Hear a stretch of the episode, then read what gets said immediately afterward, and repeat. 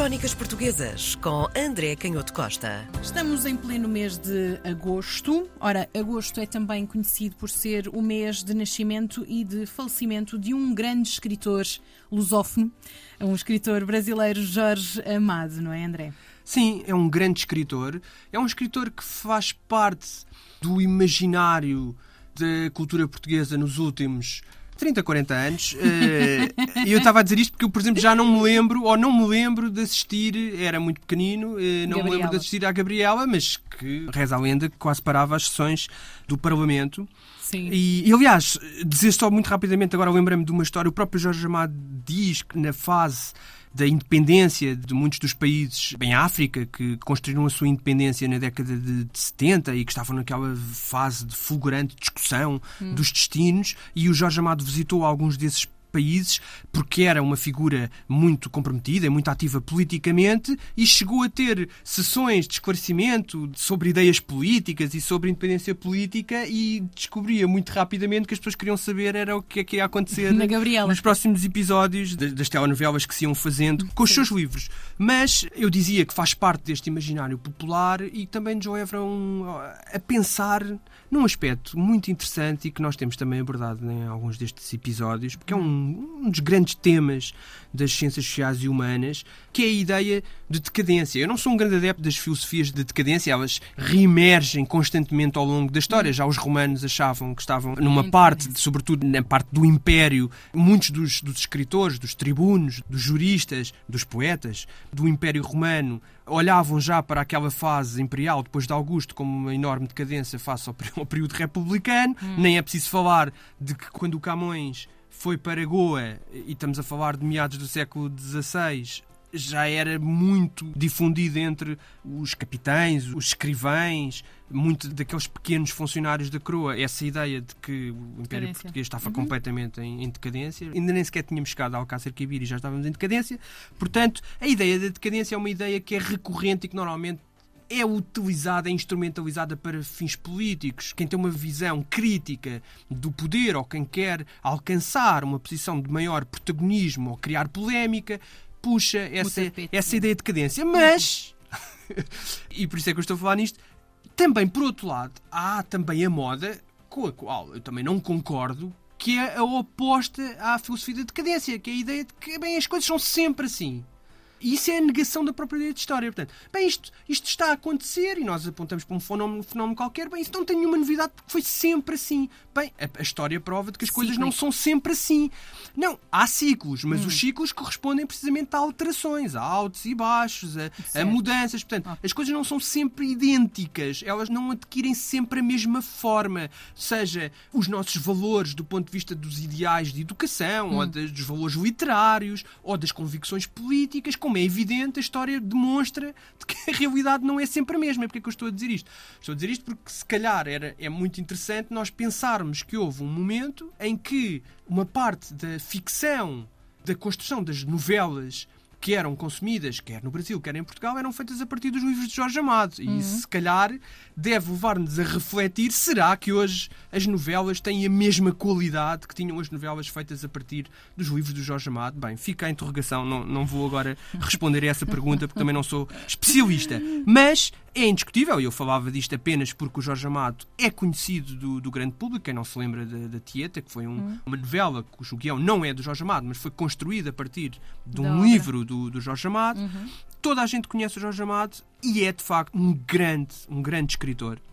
Ele nasceu nesse grande estado de São Salvador da Bahia e aos 14 anos já frequentava a Academia dos Rebeldes. Isto também é muito interessante porque às vezes nós temos uma visão também, hoje em dia, eu tenho falado disso, muito institucional, da literatura e, sobretudo, nestes últimos anos houve uma reativação dos prémios literários e somos muito institucionais sobre os escritores que ganham prémios e depois vão aos festivais e falam de uma forma assim muito, muito séria e muito responsável. E a verdade é que quase todos os escritores constituem a galeria dos nossos heróis da literatura, normalmente tiveram uma ascensão um pouco mais atribulada e um pouco mais rebelde. E também o Jorge Amado fazia parte desta Academia dos Rebeldes, cujo objetivo era renovar a literatura e combater o establishment, como é evidente, da sua própria época.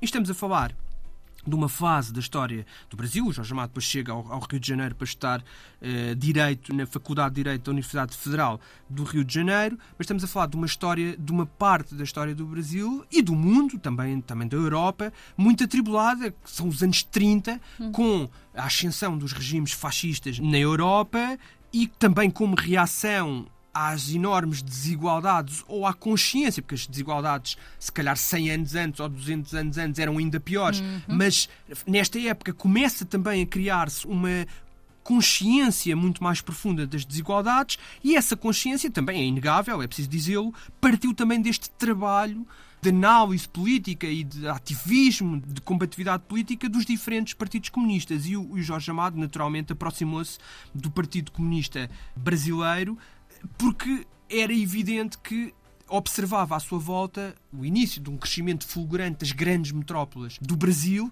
e também de movimentos migratórios internos que traziam muita gente de regiões rurais interiores do Brasil, com uma explosão demográfica enorme e que com essa ilusão de criarem ou de conseguirem uma vida melhor iam alimentar os bairros muito pobres das periferias das grandes cidades, com uma história que nós sabemos que foi sempre agudizando-se ao longo do século XX e que dá depois origem àquela autêntica tragédia que hoje se vive e que é um problema que o Brasil tenta resolver. Não é só, obviamente, o Brasil, é, um, é uma realidade que não é só da América Latina, também acontece um pouco nos Estados Unidos, também acontece noutros locais do mundo, mas que é o facto de muitas destas grandes cidades terem periferias muito degradadas, muito abandonadas, muito marginalizadas e com elevados índices de criminalidade. O Jorge Amado vai observar esta realidade e é logo em 1937, ele era ainda um jovem, e escreve um livro que é um, que é um prodígio da literatura e quase toda a gente conhece, pelo menos o título, que são Os Capitães da Areia. Uhum. Esse livro vai ser muito interessante e é um bocadinho o, o símbolo daquilo que fez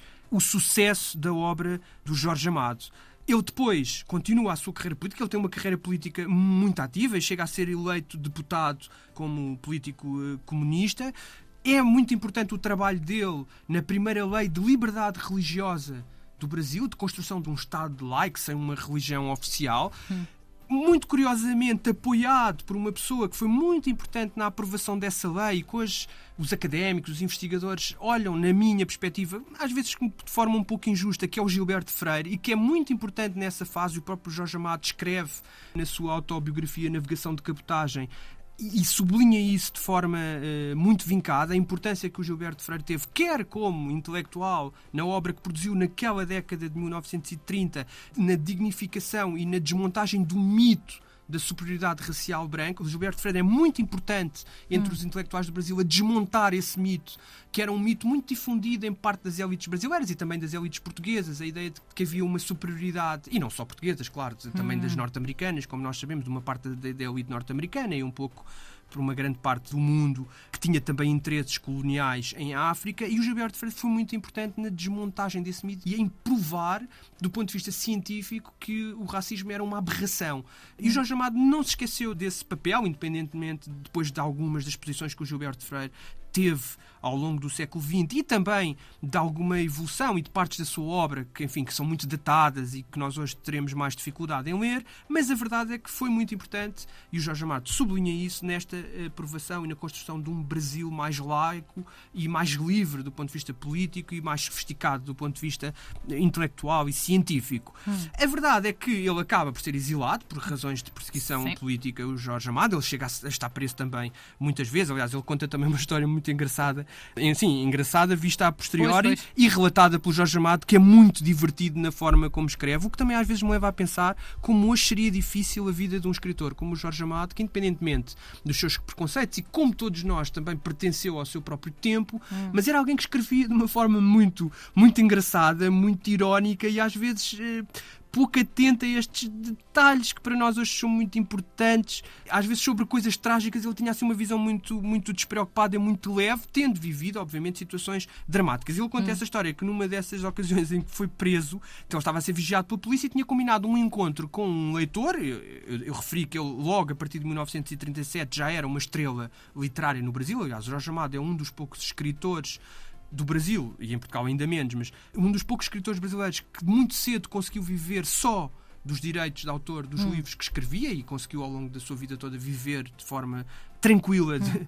dos direitos dos livros e, portanto, ele desde muito cedo era muito famoso em todo o Brasil e recebia cartas de leitores, recebia muitas cartas de leitores. E nesse dia recebeu uma carta, ou tinha recebido uma carta de um leitor que tinha comprado quase a obra completa dele e que queria que ele assinasse os livros. Então ele combinou com o leitor encontrar-se para eh, autografar os livros. Acontece que ele estava a ser vigiado pela polícia e foi tudo de cana, incluindo o próprio o, leitor. o próprio leitor, que não tinha nada a ver com atividades subversivas, foram todos presos. Depois, enfim, eles tiveram algum tempo presos. Essa prisão não foi muito longa. Depois, o Partido Comunista também conseguiu manobrar e pôr em campo algumas das, das pessoas com quem mantinha contactos e acabou por conseguir a libertação do Jorge Amado e de outras figuras que foram presas nessa ocasião. Mas como ninguém conhecia muito bem o leitor e o Jorge Amado nem sequer chegou a falar com ele, nunca mais se lembraram oh, do leitor que ficou preso por causa dos livros de Jorge Amado. E ele diz com muita piada que epá, o que é que terá acontecido ao leitor e com certeza não terá ficado com muita vontade de ter continuar os livros, de continuar a ler Jorge, Jorge Amado, Amado e de ter os livros assinados.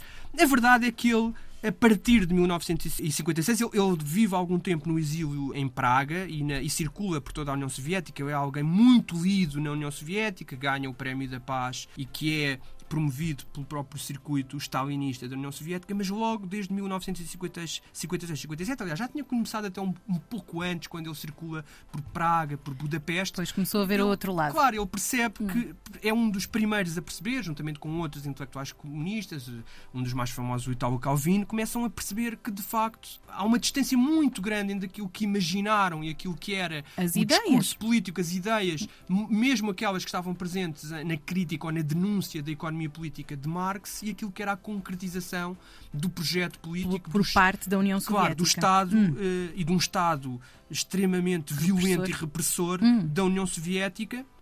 E mesmo depois da queda em desgraça do Stalin e da liderança por Khrushchev, o Jorge Amado claramente começa a fazer uma diferença entre aquilo que eram as ideias. Ele nunca renegou, obviamente, essa herança, essa importância da relação com o Partido Comunista e com as ideias comunistas na construção da sua própria eh, Brasil, da sua, da sua própria, claro, certo. do Brasil e de, da sua própria visão do mundo e até da sua própria obra, mas desde muito cedo Separou. Separou muito hum. bem aquilo que eram essas convicções que tinha e a visão que tinha, de facto, da União Soviética e daquilo que era o regime soviético. A verdade é que ele nunca mais deixou de produzir ciclicamente obras-primas e obras hum. muito lidas, que é uma coisa extremamente difícil de obter e que, para alguém que tem interesse pela literatura, não deixa de ser fascinante. Hum. É um daqueles raros escritores, sei lá, eu assim de repente estou a lembrar-me de uma comparação que pode ser um pouco absurda, mas é assim a primeira que me vem à cabeça, que é o Charles Dickens, que é, é muito raro esta articulação entre um escritor que é de elevadíssima qualidade, mas que ao mesmo tempo é muito amado por, por uma quantidade gigantesca hum. de leitores, é muito lido, continua a ser muito lido. Sim. Claro, não passaram tantos séculos sobre o Jorge Amado, nós não sabemos se ele vai continuar ou não a ser lido, mas a verdade é que os livros dele tornavam-se sucessos estrondosos. E em 1958, quando ele escreve Gabriela Cravo e Canela, é um autêntico sucesso. O livro sai no início de 1958 e em dezembro já ia na sexta edição. E é um livro que também, pelas suas características, é um, é um livro fascinante, porque é um livro que é baseado na experiência que o Jorge Amado tinha de Ilhéus, uhum. que era uma região do estado da Sim. Bahia, mas que é também uma visão sobre o progresso e sobre as contradições, os fenómenos que o progresso económico e tecnológico implica nas comunidades. E enfim, nós se calhar não nos lembraremos todos, mas é a história, sobretudo, de um árabe, Nassib, uhum, e, a, e, uma sertaneja, que é a Gabriela, uhum. mas é sobretudo a história daquela cidade, da abertura do porto marítimo, da uhum. construção do porto marítimo, e portanto também da abertura da cidade e daquela região ao grande comércio internacional, com os grandes capitalistas que chegam, o Mundinho Falcão, que é esse, esse grande chefe capitalista da exportação que vem do Rio de Janeiro, mas também um certo declínio do papel que os coronéis, que esses Sim. chefes militares, que eram quase um, um, misto de chefes tribais locais, de funcionários de, do Estado e ao mesmo tempo poder instituído. forças armadas, mas um poder instituído com características muito próprias. Sim, sim. É também a história de desagregação ou do fim desse mundo pela descrição de uma figura que também traz a libertação da mulher. E nesse Uhum. aspecto é muito curioso, como o Jorge Amado, que às vezes nós, numa leitura mais distraída, podemos ver um certo marialvismo ou uma certa. Ele está sempre pronto para fazer uma descrição daquelas assim um pouco, às vezes, desconfortáveis ou provocadoras das mulheres e do Certo. amor. Mas a verdade é que quando lemos os livros está lá tudo e está lá uma visão sobre a repressão patriarcal, a situação de sujeição e de desigualdade a que as mulheres eram submetidas, até a violência. E isso está muito claro na Gabriela, a violência que resultava de- do próprio casamento e, de- e dos crimes de honra que na América Latina até por vezes eram mais sistemáticos do que até noutras zonas da Europa, também pelas dificuldades que o Estado tinha em fazer impor a sua lei e em controlar policialmente certas partes do território Sim. por serem mais eh, longínquas. Portanto, está lá isso tudo, está essa figura da Gabriela nessa cena eh, imortal em que há um dia em que ela passa na praça e vê as crianças a cantar canções de roda e a brincarem e se lembra da sua própria infância. E é curioso como neste livro Jorge Amado consegue criar uma ideia de mulher, uma ideia de liberdade de mulher e até de liberdade sexual da mulher em 1958, que ainda continua a ser um, um projeto por concretizar. Mas a grande obra-prima, e eu termino com isso, é de facto eh, Os Capitães da Areia, de- que é um livro que ele escreve muito jovem, e isto às vezes também contradiz a ideia de que o trabalho é repetição e é amadurecimento de técnicas. Há um lado de inspiração e de rasgo que é de facto irredutível na arte. E este livro é absolutamente incrível, é um livro de um conjunto, de um grupo de miúdos órfãos que vive abandonado num armazém numa praia da Bahia e são meninos, como o Jorge Amado descreve, que perturbam a ordem da cidade, que infundem um certo ódio à polícia e ao diretor do reformatório para onde são levados sempre que são apanhados, transmitem medo aos ricos, tiram o sono aos donos dos palacetes numa cidade cheia de igreja, enquanto ao longe se ouvem os ritmos trazidos da África para os terreiros de Candomblé. É muito curioso, de facto, como continua a ser fundamental voltar a este escritor e lembrar o início deste magnífico livro em que ele descreve sob a lua, num velho armazém abandonado, as crianças dormem, antigamente era o mar. E é curioso como isto é a marca dos grandes escritores que conseguem articular de forma a que não se notem as diferenças na costura com que cosem essas duas dimensões da existência, que é a consciência política e ao mesmo tempo a sensibilidade perante a beleza. Crónicas Portuguesas com André Canhoto Costa.